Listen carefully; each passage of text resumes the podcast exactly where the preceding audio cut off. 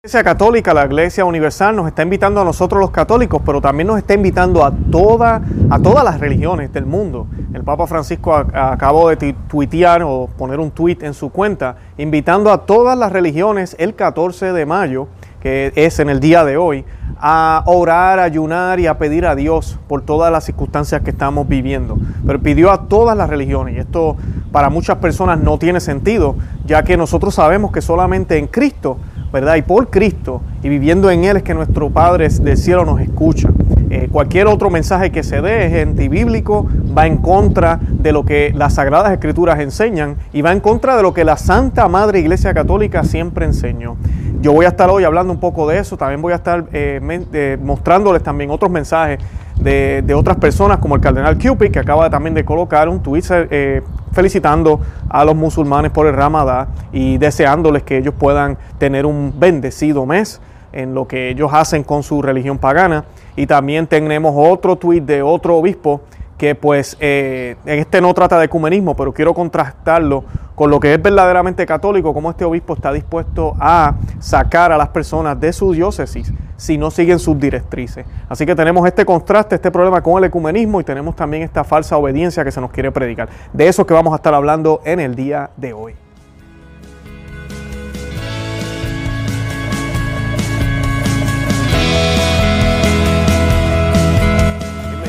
Conoce, Ama, Vive tu Fe. Este es el programa donde compartimos el Evangelio y profundizamos en las bellezas y riquezas de nuestra fe católica. Les habla su amigo y hermano Luis Román y quisiera recordarles que no podemos amar lo que no conocemos y que solo vivimos lo que amamos. Hoy vamos a estar hablando del tema del ecumenismo, que lo hemos tocado muchísimas veces aquí. Eh, quiero invitarlos a que busquen, hemos, tenemos varios videos, varios programas. Nosotros grabamos sobre el documento que firmaron el Papa Francisco y el Abu Dhabi sobre la fraternidad humana. Hicimos un video sobre eso. También hicimos un programa eh, sobre eh, el falso ecumenismo, sobre la, supuesta eh, educación global que se quiere hacer. También hicimos otro programa, hicimos creo que dos de ellos, sobre la construcción del templo abrahámico que se quiere hacer, donde las tres religiones, y esto es con el apoyo del Vaticano y el Papa Francisco ha estado muy envuelto en esto, donde se va a hacer un lugar, un mismo lugar para las tres religiones, aunque pareciera que son tres templos, pero comparten una misma estructura para las tres religiones supuestamente que adoran al mismo Dios, que todos sabemos que eso no es cierto. y pues tenemos todos esos problemas que se están predicando ahora que no se predicaban en el pasado. Y pues hoy vamos a ver las consecuencias de esto. Esto no es nuevo, y eso sí quiero aclararlo.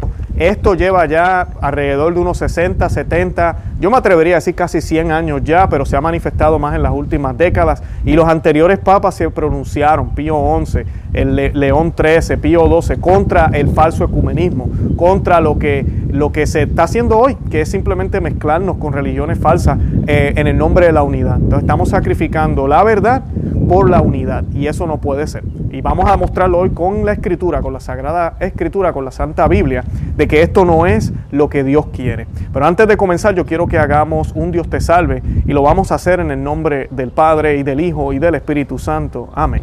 Dios te salve María, llena eres de gracia, el Señor es contigo, bendita tú eres entre todas las mujeres, y bendito es el fruto de tu vientre Jesús. Santa María, Madre de Dios, ruega por nosotros pecadores, ahora y en la hora de nuestra muerte. Amén. Ave María, gratia plena, Dominus tecum, benedicta tu in mulieribus, et benedictus fructus ventris tui, Jesús. Santa María, Mater ora pro nobis peccatoribus, nunca erora mortis nostre. Amén. En el nombre del Padre y del Hijo y del Espíritu Santo. Amén. Bueno, yo quisiera empezar primero con el del cardenal Cupid. Este salió en el día de ayer, si no me equivoco. Y aquí están viendo la imagen, dice en inglés, ¿verdad? Eh, warm greetings to our Muslim brothers and sisters this Ramadan, ¿verdad? Un saludo caluroso a todos nuestros hermanos y, hermanas de musulmanes por su Ramadán. Eh, estamos, ya que no podemos, ¿verdad? Por este mes eh, romper o hacer fast con ustedes. Les deseamos de todo corazón, ¿verdad? Que tengan un buen mes. Y él continúa dando un mensaje aquí en, este, en esta cuenta de tweet, pero no tan solo eso, sino que hizo un video de cuatro minutos que yo me puse a verlo ayer. Si lo quieren ver, búsquenlo. eh, yo casi vomito, donde él comienza a hablar de todo lo bonito que hacen los musulmanes, y no tan solo eso, de la pandemia, y comienza a hablar de que todo este nuevo normal, ese lenguaje izquierdista que nos están tratando de, decir, ¿verdad? El nuevo, lo, que viene ahora, el nuevo, la nueva norma, lo que el mundo ya ahora es diferente, no es igual. Y él comienza a hablar de eso también y empieza a mezclarlo con, con, que debe ser la caridad, el nuevo normal debe ser amar al prójimo, el nuevo normal debe ser la unidad, el nuevo normal debe ser la fraternidad. Bueno, el lenguaje que nos vienen hablando desde de, décadas, que realmente no es bíblico para nada, eh, ese es el mensaje. En vez de tratar un cardenal, un príncipe de la Iglesia Católica, que se supone que su labor es convertir más almas a que vengan a Cristo para que así puedan salvarse, porque según las Sagradas Escrituras, la última vez que yo chequeé, dice que Él es el camino, la verdad y la vida. Solo Cristo es el camino, la verdad y la vida. No es Alá, no es Mahoma. O sea que los musulmanes no, no están salvos. Y es, es una falta de caridad de parte de este cardenal el que no le diga a ellos o los invite a mirar a Cristo en este tiempo de pandemia, en vez de decirles sigan haciendo su paganismo, que a Dios no le importa. Por esta razón, por eso mismo, por el paganismo que hay en el mundo, es, que estamos donde estamos, porque nos hemos salido del reinado de Cristo, ese reinado de Cristo que era físico en cierto momento de la historia, donde el cristianismo dominaba el mundo entero, y ya no es así, estamos en una era postcristiana. Entonces la iglesia que existe, tenemos a unos traidores ocupando estas sillas y hablando de esta manera políticamente correcta, que lo único que piensan es en la unidad y en la fraternidad. Se han olvidado del verdadero mensaje de Cristo. El mensaje de Cristo no fue uno de unidad. Búsquenme dónde dice que el Señor quería unidad. Jesucristo, ¿dónde lo dice? No lo dice en ningún lado. En ningún lado, inclusive. Podemos comenzar. Todavía nuestro Señor no había dicho ni una sola palabra. Es de bebito. Fueron San José y María a presentarlo al templo, ¿verdad? El cuarto misterio gozoso. Y cuando fueron a, presentarlo, Simeón, ¿verdad? Una persona que tenía eh, el don de profecía, va a donde María y a donde José y les dice, este niño va a ser causa de división. No dijo, este niño va a ser causa de unidad y vamos a obtener una fraternidad humana en nuestra casa común. No, fue y les dijo que ese niño iba a ser motivo de, de división, ¿verdad? Causa de división. ¿Por qué? Porque es Dios. Y cuando Dios viene, Dios viene a cambiárnoslos todo. No lo ha hecho contigo, lo hizo conmigo, lo sigue haciendo todos los días, ¿verdad? Donde Él es quien dice qué es lo que tengo que hacer y muchas veces no es lo que yo quiero hacer. Y muchas veces lo que yo quiero hacer puede ser hasta pecado. Entonces yo tengo que hacerle caso al Señor. Y cuando el Señor viene con su mensaje, Él no vino a crear unidad. Él mismo dice, yo no vine a traer la paz, yo vine a traer la espada. Y, vine a traer fuego. Estoy loco ya que esto arda. ¿Por qué está hablando de eso? Porque él sabe que cuando los apóstoles comiencen a evangelizar, y es lo que ha pasado por dos mil años, va a ser como fuego que va a arder en el mundo. Y los demonios y todos los enemigos del, Dios van a, van a gritar de rabia y no van a querer someterse al Dios Todopoderoso a través de su Hijo Jesucristo.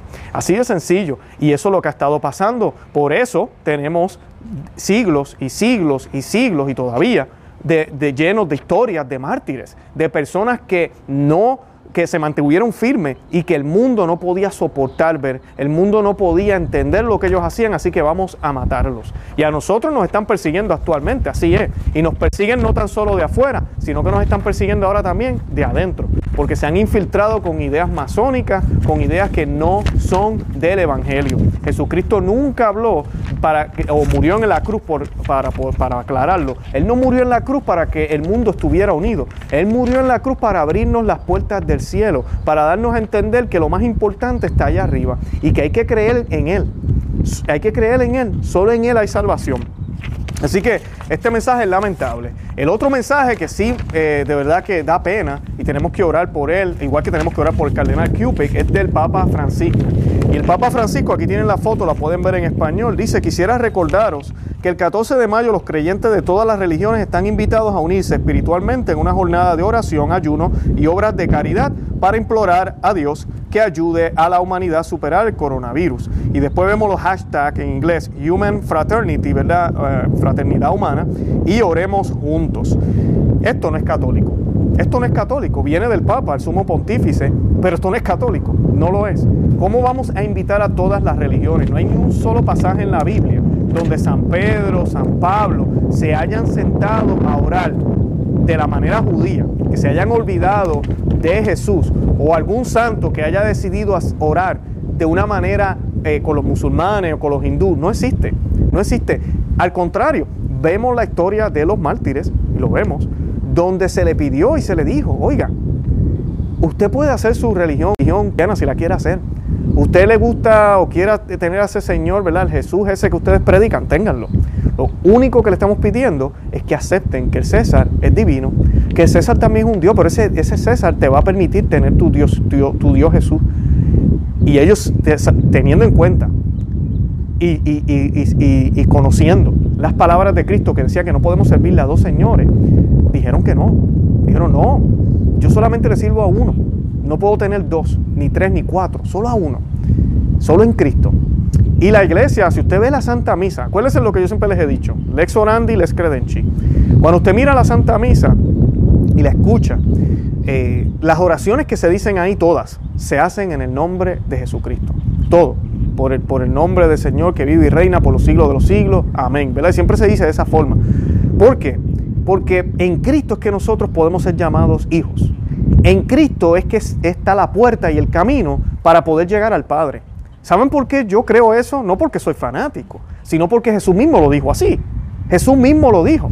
Él dijo que aquel que pide en mi nombre, el Padre le concederá. O sea que, acuérdense siempre lo que he dicho también cuando leemos las escrituras. Si dice que, por ejemplo, esta mesa que es verde nos va a dar alegría, entonces significa que la mesa que no es verde no nos va a dar alegría. Hay que mirarlo de esa forma. O sea que si Jesús dice que todo lo que pidan en mi nombre, el Padre le va a conceder, también quiere decir que todo lo que no pidan en mi nombre, entonces el Padre no lo va a conceder. Así de sencillo. No podemos pedir en el nombre de Alá. No podemos pedir manifestándonos con Buda o haciendo yoga o yo no sé qué energías, eh, todo este tipo de, creencias o creyendo en múltiples dioses o adorando a Alá. Eh, no, no podemos creer en eso. No, no puede ser. Entonces el problema más grave que tenemos son las tres, supuestamente tres principales religiones de Abraham, que no lo son, solamente hay una y es la católica, eh, y la judía que comenzó, pero el, catolicismo es, el, es el, culme o la realización del judaísmo. El judaísmo como existe ahora no es lo que Dios quiere. Dios quería que todo su pueblo judío siguiera caminando, siguiendo a Cristo, a su Mesías. Y eso se, se ve completamente en la iglesia católica. ¿Y qué pasa? estas tres religiones tienen en común el, Antiguo Testamento, tienen en común eh, tal vez algunos pasajes, ¿verdad? En un sentido, pero no tenemos en común el mismo Dios. ¿Por qué?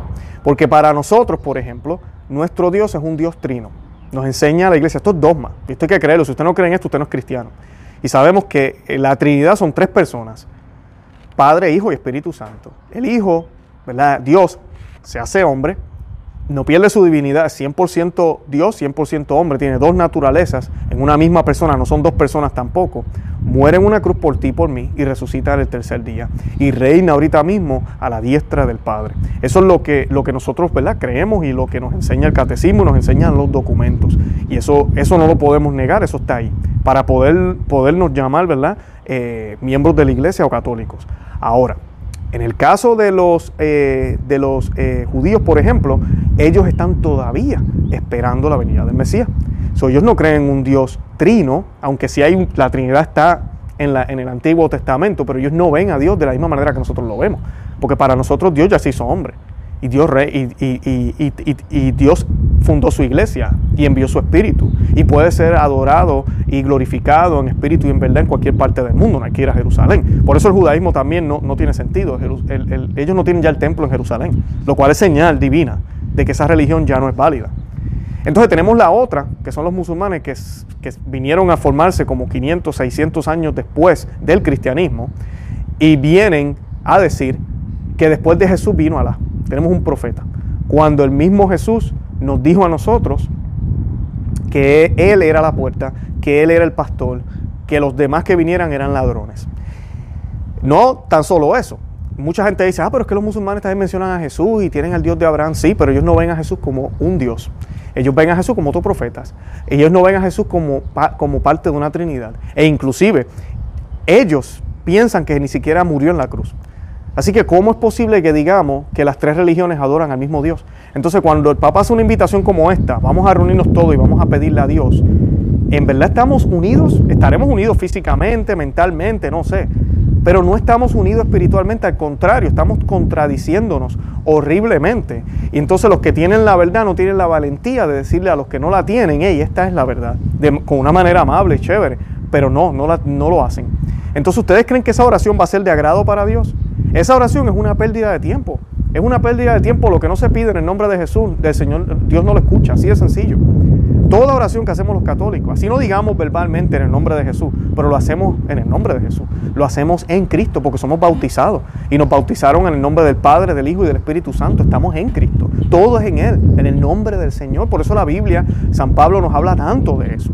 En el nombre del Señor. Él rompió con la muerte, rompió con las, con las cadenas que teníamos, abrió las puertas del cielo. Ya no es todo igual todo ha cambiado. Como él mismo dice en Apocalipsis, yo vengo a hacer las cosas nuevas, vengo a hacer todo nuevo. Así que no, esto no funciona. Y es una pena, una pena y es un escándalo que haya un papa diciendo esto. Entonces, la oficina del papa, es bien importante, esto yo lo he mencionado varias veces aquí, yo espero que ustedes lo entiendan. La oficina del papa es una. No se trata de que los doscientos y pico de papas que hemos tenido, cada uno tuvo su propia oficina, sus propias enseñanzas, y hay que mirarlos objetivamente. No, el magisterio del papa es uno solo. Y se supone que no se contradiga. Se supone que los papas todos tengan una continuidad. Inclusive en el pasado, eso ya no se ve. Cuando un papa trataba de tal vez hacer algún cambio en algo, tenía que explicarse, tenía que dar explicación sobre lo que dijo el papa anterior. Porque no podemos contradecirnos. Y con todo eso los cambios no eran para contradecirse, era para añadir algo aquí o para aclarar una cosa acá, pero no era para cambiar en esencia lo que realmente se dijo o se, está, o se ha estado predicando. ¿Qué pasa? La iglesia en su sabiduría en dos mil años, una de las cosas que nos ha prohibido ha sido esto, el que nos mezclemos con otras religiones, por varias razones. La primera como pastor, que son los, los, papas y la iglesia como madre, nos quiere proteger de los peligros y las trampas que podemos caer cuando nos empezamos a mezclar con estas religiones, porque sí podrá parecer que hay cosas en común.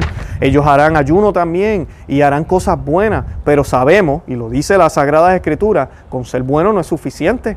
Tenemos la parábola, no la parábola, el, el momento cuando el hombre rico, ¿verdad? El joven rico se le presenta a Cristo y él le dice, mira, yo sigo todos los mandatos, yo conozco todo, eh, ¿qué más tengo que hacer? Y, Jesús lo mira con ternura y le dice, es verdad, o sea, reconoce que lo que le está diciendo es cierto, este, este joven cumple con todo, pero faltaba una cosa, la cosa más importante.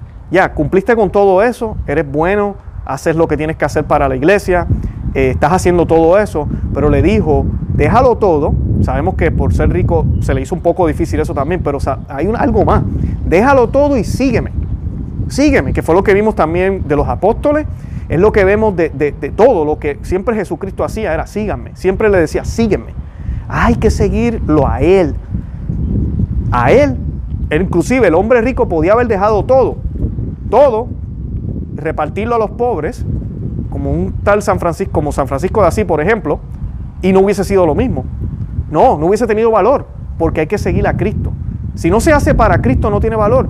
Entonces, ¿por qué? Porque yo lo estoy haciendo entonces para otra cosa. ¿Para qué intención? El único digno de recibir algo, el único digno de nosotros servirle, es Dios, Dios mismo.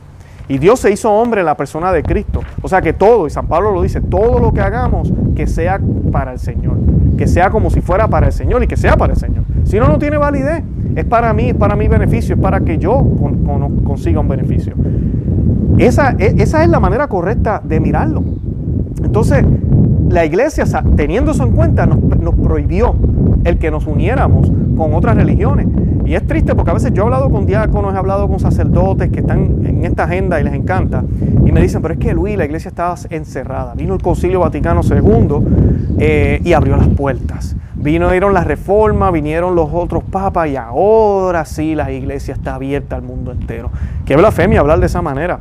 Decir entonces que por 1960 años el Espíritu Santo no guió a la iglesia y que todos los santos papas que hemos tenido, santos que, que todavía admiramos y sabemos que fueron santos, estuvieron equivocados que estuvieron completamente errados. Los padres de la iglesia, todos los mártires murieron en vano.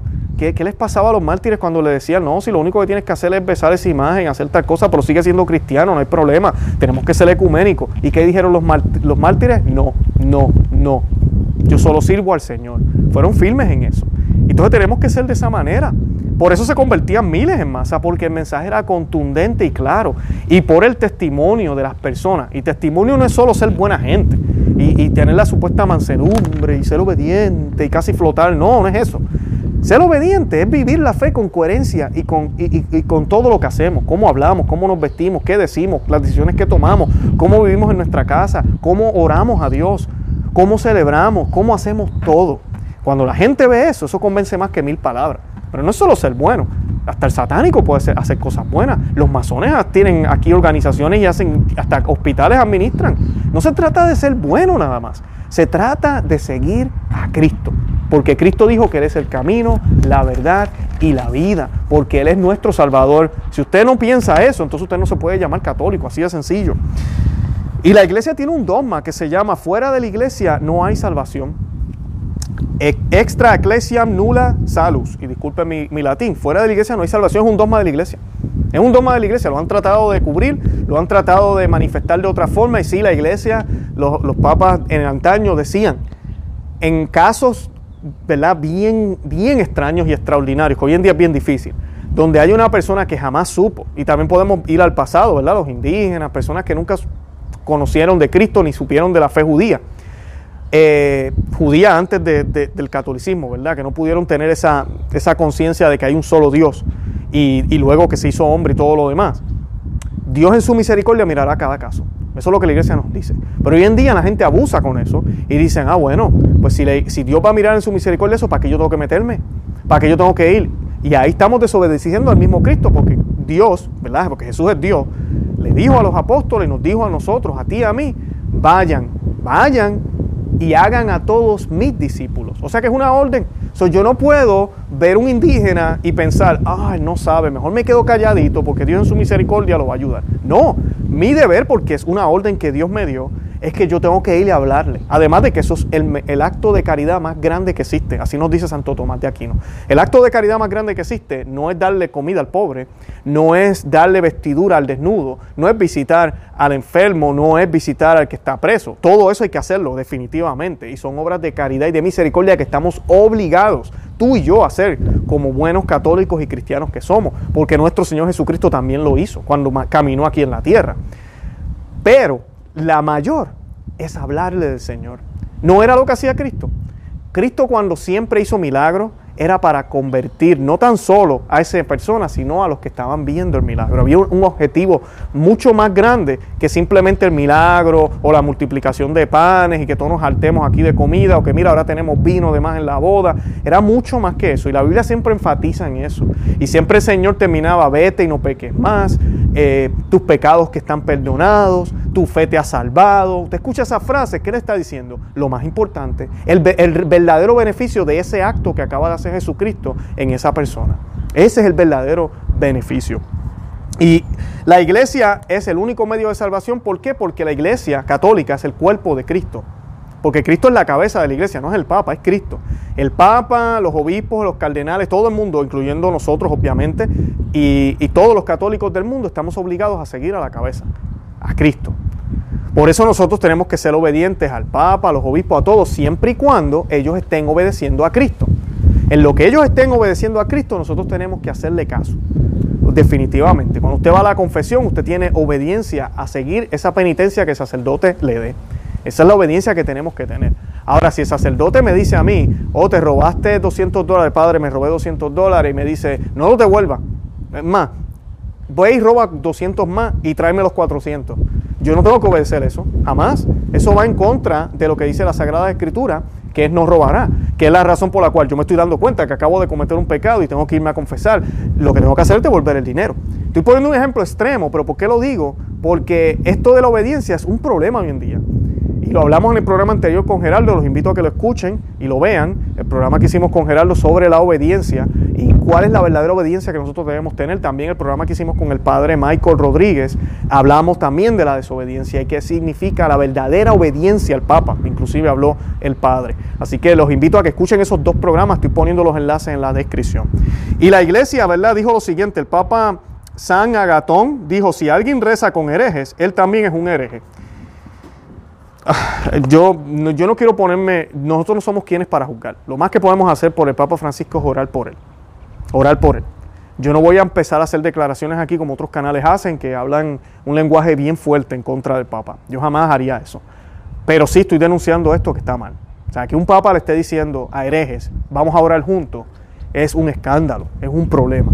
Y yo lo que les pido a ustedes, cuando usted haga su Santo Rosario diario, que ore por él para que se convierta. Y sí, se puede convertir. No perdamos las esperanzas y no podemos pensar que no es posible, porque para Dios nada es imposible.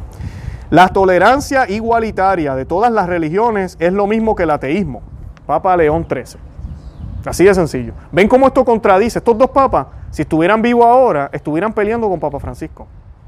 Estuvieran peleando porque están contrarios ahorita mismo. Están contrarios. Ahora, lo gracioso de esto es que si yo coloco todos los papas de antaño juntos, con los poquitos que se han puesto con esta cosa, porque el Papa Francisco no es el primero, eh, Mirá, pierden por cantidad, porque la iglesia lleva milenias hablando de esto, en contra de lo que, de lo que, de los peligros de estar mezclándonos con otras religiones falsas. Los católicos, ¿verdad? Tenemos que creer en la verdadera fe católica. Y la Sagradas Escrituras nos dice lo siguiente, en 1 de Corintios 10, 14, 21 dice, los dioses de otras religiones son en realidad demonios. Eso dice San Pablo. Hoy en día no se nos quiere decir eso. Hoy en día sí no nos sabemos que Buda era un profeta y ellos le oran a Buda, pero pues déjalos ahí, algún día el Señor pues se manifestará donde ellos. No, Buda es un demonio. Ah, pero Buda existió, sí, pero ahorita es un demonio que se aprovechó de eso, del profeta o de quien fuera, Mohammed. Realmente yo no conozco bien las creencias de, de estas otras religiones, gracias a Dios, ni me interesa. Pero no, es un demonio según San Pablo. San Pablo fue a Roma, allá se creían Zeus, se creían Thor, que ahorita vemos las películas a veces, que se creían todo este tipo de cosas. Para él, todos eran demonios. La Pachamama, demonio. San Benito, yo les conté la historia cuando hicimos los videos sobre los programas sobre lo que sucedió allá en Roma. Y San Benito, que muchos lo utilizan en el Rosario, tal vez usted no sabía, pero San Benito nos cuenta el Papa eh, Gregorio Magno en sus escritos, que San Benito fue a una de las eh, ciudades allá en Roma, ya cristianizada, y encontró un altar a Apolo, donde estas personas que ya estaban cristianizadas todavía tenían esa costumbre de ir a donde Apolo. ¿Y qué hizo el, eh, San Benito? no fue allí y dijo, bueno, déjame bendecir el altar y vamos a ver, vamos a orar juntos, eh, ¿verdad? Aquí juntos en, en ecumenismo y, en acompañamiento en nuestra casa común, porque la fraternidad entre nosotros es bien importante, es lo que Dios quiere. No, fue allá con dos más de, de sus secuaces, como digo yo. Y mira, partieron el, el árbol que estaba junto al altar con un hacha y rompieron el altar completamente. Eso fue lo que hizo San Benito, nos dice el, Papa Gregorio Magno en los escritos de él. Si eso pasase hoy, eh, mira, no, a San Benito lo estuvieran crucificando también. O sea, estuvieran diciendo, ¿por qué le pasa a este hombre? Eso es violencia. Y sí, se podrá escuchar como violencia, pero eso es lo que hacían los santos en el pasado. Es lo que iban, eran muy agresivos y muy fuertes con el mensaje. ¿Por qué? No porque querían ser, imponer sus ideas, sino porque estaban preocupados, era una preocupación legítima por las almas de esas personas que estaban en esa trampa del demonio. Así de sencillo.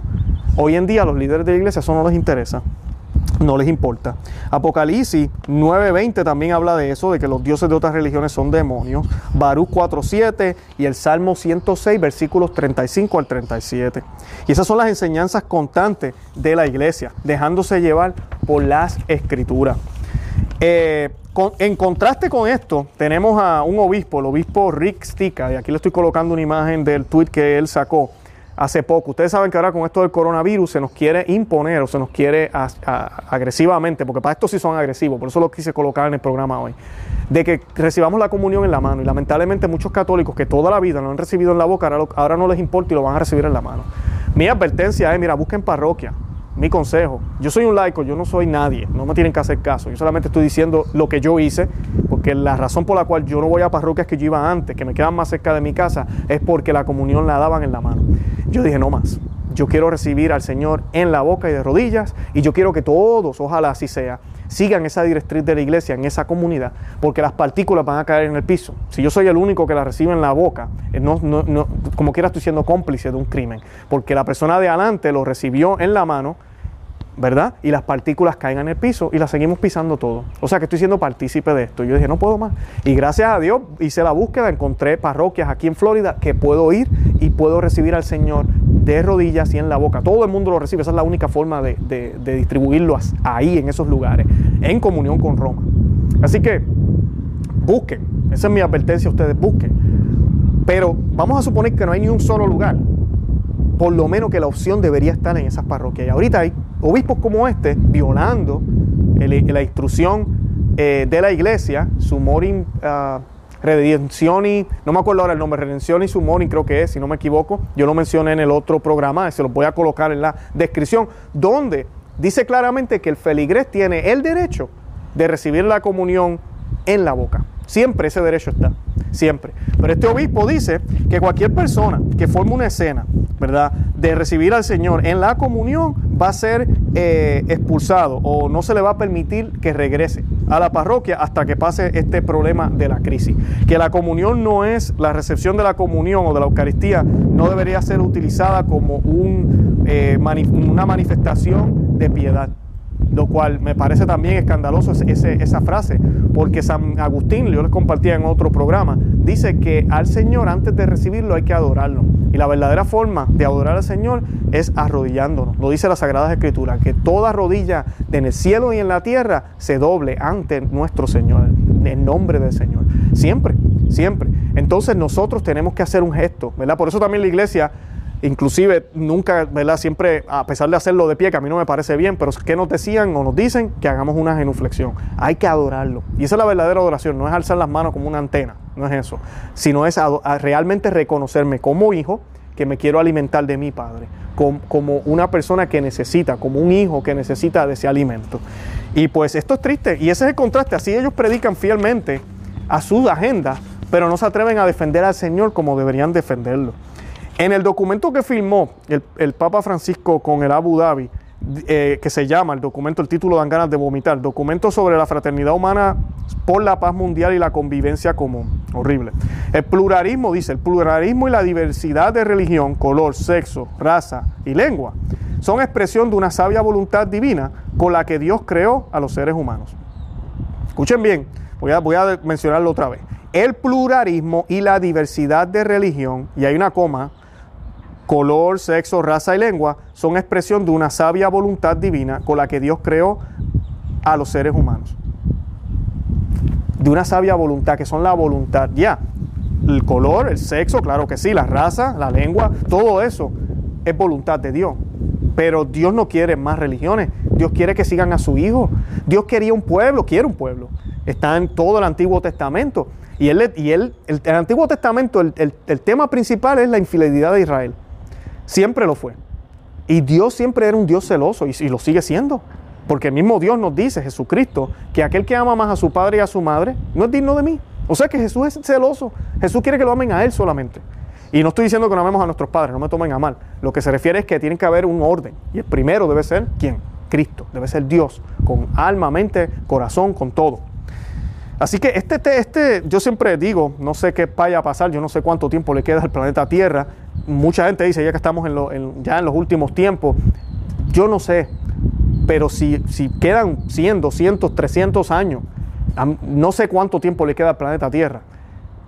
La iglesia va a tener que buscar estos documentos y va a tener que evaluar el pontificado de Francisco. Y es triste decirlo, a mí me da pena con él, ojalá se convierta. Pero este documento es suficiente para declarar eh, que, que, cayó en, en error porque está diciendo que las religiones, todas las religiones, son voluntad de Dios. Eso va en contra de la Biblia, en contra del mismo Dios, en contra de todo lo que la iglesia enseñó. Y es muy similar al, al, tuit que nos acaba de enviar para que oráramos hoy todas las religiones en Kumbaya y así Dios va a estar contento y alegre. Dios, al contrario, esas acciones, y tal vez Él lo hace por ignorancia, no sé, lo que, van a, lo que logran hacer es enojar a Dios porque estamos permitiendo más y más sacrilegio, más y más error, en vez de unirnos todos. Miren, lo que el Papa podía haber hecho hoy, 14 de mayo, era convocar una misa. Y mira, sí, invite líderes de otras religiones si los quiere invitar. Claro, ellos no pueden expresar su culto ahí. Ellos van a asistir, no pueden comulgar, obviamente ellos no van a rezar las oraciones ni nada de eso, pero que escuchen, que estén ahí, que hagan presencia. Yo no le veo nada de malo a eso, pero estamos haciendo una misa, la misa es en Cristo, para Dios, a través del Espíritu Santo. Perfecto. Y ya. Pero de que hagamos un acto de oración y cada cual va a manifestar lo suyo y estamos todos orando en silencio. Entonces yo estoy acá pensando en Jesús, pero aquel está pensando en Alá, el otro está pensando en Bubú, Babá y el otro aquel. ¿En serio? Y, entonces tú como papa que eres el vicario de Cristo, ¿Vas a mirar como otros oran a otros dioses y no vas a decir nada? Hay un problema, un problema grave. Sobre las religiones de Abraham, y miren lo que Jesucristo dijo sobre las religiones de Abraham. Él, en este pasaje que les voy a leer ahora, es de San Juan, si lo quieren escribir, San Juan 8, 39 al 42. Y él está citando, está hablando del pasaje de Génesis 15, 6, que dice, Abraham, y Abraham creyó en el Señor y se le reconoció por, por justicia, por, ¿verdad? Se, justificó. Y dice el pasaje que, de Cristo, ¿verdad? En el Evangelio de San Juan, dice, ellos le cortaron la palabra, le cortaron la palabra al Señor y le dijeron, nuestro padre es Abraham. Entonces Jesús les dijo, si ustedes fueran hijos de Abraham, actuarían como Abraham. Pero viene alguien que les dice la verdad, la verdad que, que viene de Dios, y ustedes quieren matarme. Esta no es la manera de actuar de Abraham. Ustedes actúan como hizo el padre de ustedes.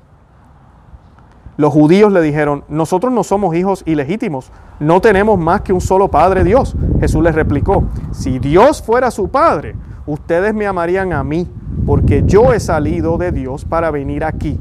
No he venido por iniciativa propia, sino que Él mismo me ha enviado. O sea que si ustedes fueran, ¿verdad? Si ustedes fueran de mi Padre, si, si Dios fuera su Padre, ustedes me amarían a mí. Así mismo le está diciendo. Ellos le están diciendo, pero nosotros somos hijos de Abraham, no es suficiente. Cristo le está diciendo a estos judíos, que esto aplica a los musulmanes también y a los judíos de hoy, le está diciendo en la cara, si ustedes siguieran lo que Dios dice, como lo hizo Abraham, que creyó, ustedes me creyeran a mí y me siguieran a mí, pero ustedes no lo son. A pesar de que son hijos de Abraham, no lo son. Así de sencillo, palabra de Jesús, palabra de Dios. ¿Ok? Estas son las palabras de Él. Yo no me estoy inventando esto, está en la Biblia. Y lo está diciendo muy claro. O sea que no, los judíos no están justificados, mucho menos los musulmanes. San Pablo también habla de esto. Mismo, mismo pasaje de Génesis, eh, pareciera también que está citando a Cristo y dice lo siguiente, San Pablo. Esto lo dice en la carta de Gálatas 3, 6, 14. Dice, acuérdense de Abraham. Creyó a Dios que se lo tomó en cuenta y lo consideró justo. Entiendan pues que quienes toman el camino de la fe son hijos de Abraham. La escritura anticipó que Dios daría a los paganos la verdadera rectitud por el camino de la fe. Por eso Abraham recibió esta promesa. La bendición pasará de ti a todas las naciones. Así, los que entran por la fe reciben la bendición junto con el creyente Abraham. Por el contrario, pesa una maldición sobre todos los que se van a las observancias, pues está escrito, maldito el que no cumple el que no cumple siempre todo lo que está escrito en la ley. Con la ley nadie llega a ser justo a los ojos de Dios. La cosa es cierta, pues el justo vivirá por la fe. Y la ley no da lugar a la fe cuando dice el que cumple estas cosas tendrá vida por medio de ellas. Pero Cristo nos ha rescatado de la maldición de la ley al hacerse maldición por nosotros. Como dice la Escritura, maldito todo el que está colgado Maldito todo el que está colgado de un madero. De este modo la bendición de Abraham alcanzó a las naciones paganas en Cristo Jesús. Por la fe recibimos la promesa que el Espíritu, que es el Espíritu. Carta de Gálatas 3, 6, 14. Exactamente lo mismo. Exactamente lo mismo. Y Él nos explica, él, nos está dejando ver cómo Solo creyendo en Jesús, como Abraham creyó en Dios, es que podemos alcanzar la plenitud. Y, obviamente está hablando de las otras naciones, está tratando de explicarnos, tú y yo no somos judíos, ¿verdad? Él está explicando a los judíos que la única forma de que esa promesa se hubiese hecho realidad es a través de Cristo Jesús. Quien asume los pecados, cuelga en la cruz, por eso es que dice, ¿verdad? Se convirtió en maldición y muere, la, la, como decimos y todo queda abierto, no solo para los judíos, sino para el mundo entero, para la humanidad completa. Esa, ese reinado en Cristo es la verdadera unidad que Cristo quiere. No es una unidad que va a expresar tal vez una paz perfecta aquí en este mundo caído, porque es imposible, siempre va a haber gente en contra.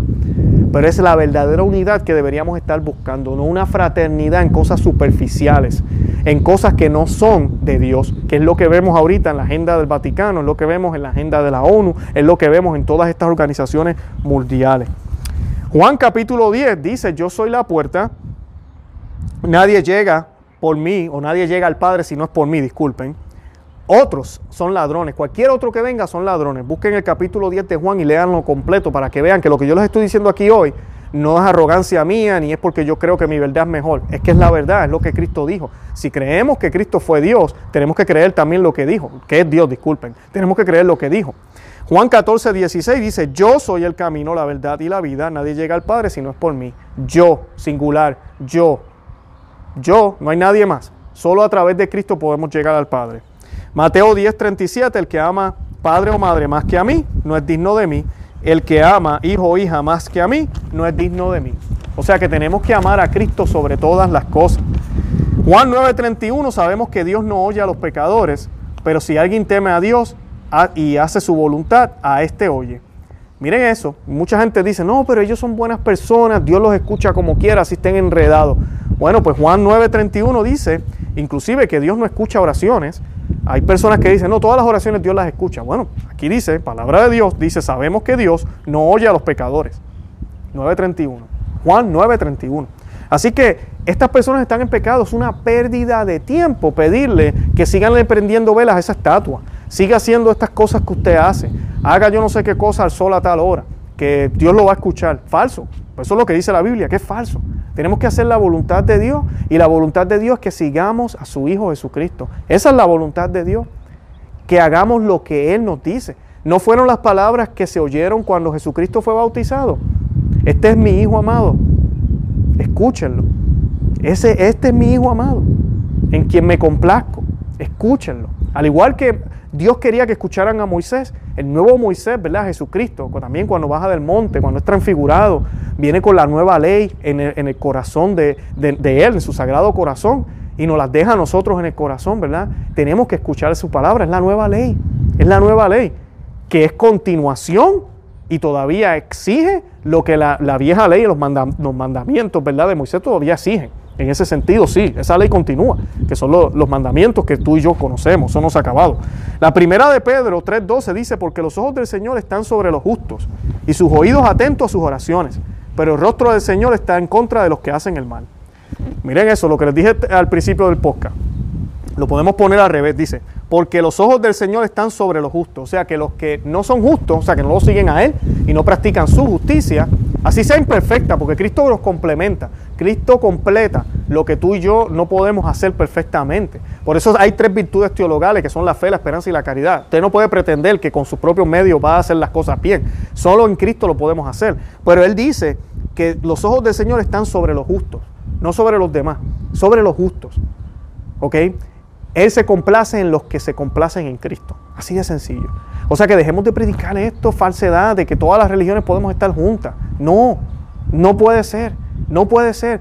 Yo no estoy diciendo que yo no me tengo que llevar bien con el que no practica el catolicismo, no, claro que sí, hay que llevarnos bien. E inclusive, es bien distinto porque a veces las personas dicen, pues, con el caso de los judíos, también está la raza judía. Y es bien distinto cuando uno dice, no, que los judíos, los judíos. Bueno, puede ser que yo esté hablando de la raza judía. Pero si yo estoy hablando de la religión como tal, hay un problema. Y los musulmanes igual. Puede ser que yo esté hablando de ellos como individuos. Pero si yo solamente estoy hablando de ellos como individuos, no estoy hablando de ellos como... a mí, no estoy, estoy hablando de su religión, entonces tengo un problema. Eh, porque no, no coinciden se contradicen una con la otra. El Salmo 34, 15 dice lo mismo también. Los ojos del Señor están sobre los justos y sus oídos atentos a su clamor a los justos, a los que lo siguen a Él y son fieles a Él. Así que tenemos que orar por el Papa, tenemos que orar por la iglesia, tenemos que orar por todos los católicos para que conozcamos nuestra fe y que el Señor nos dé la luz que siempre nos dio y nos ha dado y nos sigue dando. Que casi por dos mil años la iglesia evangelizó sin ningún miedo, decía, Cristo es el camino, la verdad y la vida, sin ningún temor. Y Cristo fue siempre ese, ese norte completamente para, para, para todos los que se evangelizaron con mucha amor y caridad, claro que sí, con el diálogo que debemos tener, claro que sí, pero no con un ecumenismo como el que estamos viendo ahora, que no busca que el otro se haga católico, sino que busca que se una con los católicos y siga haciendo lo que es él. Yo he escuchado sacerdotes que a veces dicen, no, es que Dios quiere que el musulmán sea un buen musulmán, el judío sea un buen judío y el católico un buen católico. No, Dios quiere que todos sean católicos. Dios quiere que todos sigan a su Hijo en plenitud, en completa plenitud. Y para ser cristiano en plenitud, con todo lo que nuestro Dios nos dejó, con la fidelidad verdadera, tiene que ser católico. Tienes, que ser católico. No puedes ser solo cristiano y ya con la Biblia. No, tienes que ser católico. Y aceptar todas las enseñanzas porque todas están arraigadas a esa tradición apostólica que nos dejaron los apóstoles, que fue dada por el mismo Cristo a ellos y que está en las Sagradas Escrituras, está en la, sana, la Santa Tradición y están en el magisterio de la Iglesia por casi dos mil años. Y estos mensajes que se están mandando ahora contradicen dos mil años de magisterio. Lo contradicen y no podemos poner la excusa de que es que son tiempos diferentes. Mis palabras no pasarán. Mis palabras no pasarán. Por eso es que cuando leemos las Sagradas Escrituras pareciera que nos lo dicen hoy, ¿no? Siempre aplica, así mismo es. Así que pidamos por esto, oremos al Señor por toda esta crisis, por esta situación y pidámosle a Dios que ojalá haya verdadera unidad, realmente verdadera unidad en Cristo, que el reinado de Cristo se pueda manifestar aquí en la tierra a través de nuestras acciones, a través de la iglesia y a través de todo lo que podamos hacer. No se olviden hacer el rosario por el Papa, hacer el rosario por la Santa Iglesia Católica y seguir orando por todo lo que está sucediendo. De verdad que los amo en el amor de Cristo. Eh, les invito a que visiten nuestro blog, no se llama que se suscriban al canal y que nos sigan por Facebook, Instagram y Twitter. Santa María, ora pro nobis.